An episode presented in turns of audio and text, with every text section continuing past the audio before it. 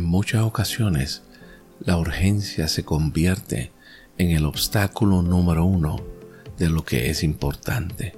Las cosas que nos ocurren en el día a día nos quieren arrastrar a reaccionar ante circunstancias que nos ocurren momentáneamente.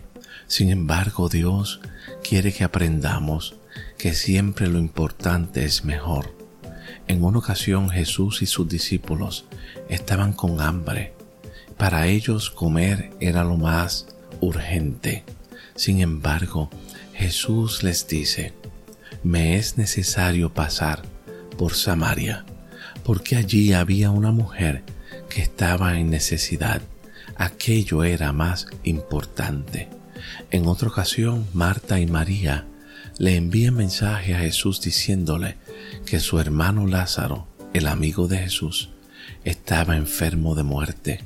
La urgencia hubiera provocado que Jesús saliera inmediatamente de donde estaba para atender esa situación. Sin embargo, para él, lo importante hizo que se quedara dos días más para poder enseñar que lo importante supera a lo urgente. Hay tres diferencias básicas. Número uno, lo importante siempre es duradero, es permanente, mientras que lo urgente es por un momento. Segundo, lo importante siempre se enfoca en las personas, que es el activo más importante para Dios. Y tercero, lo importante siempre trae gloria a nuestro Dios. Que hoy vivamos por lo importante y no por lo urgente.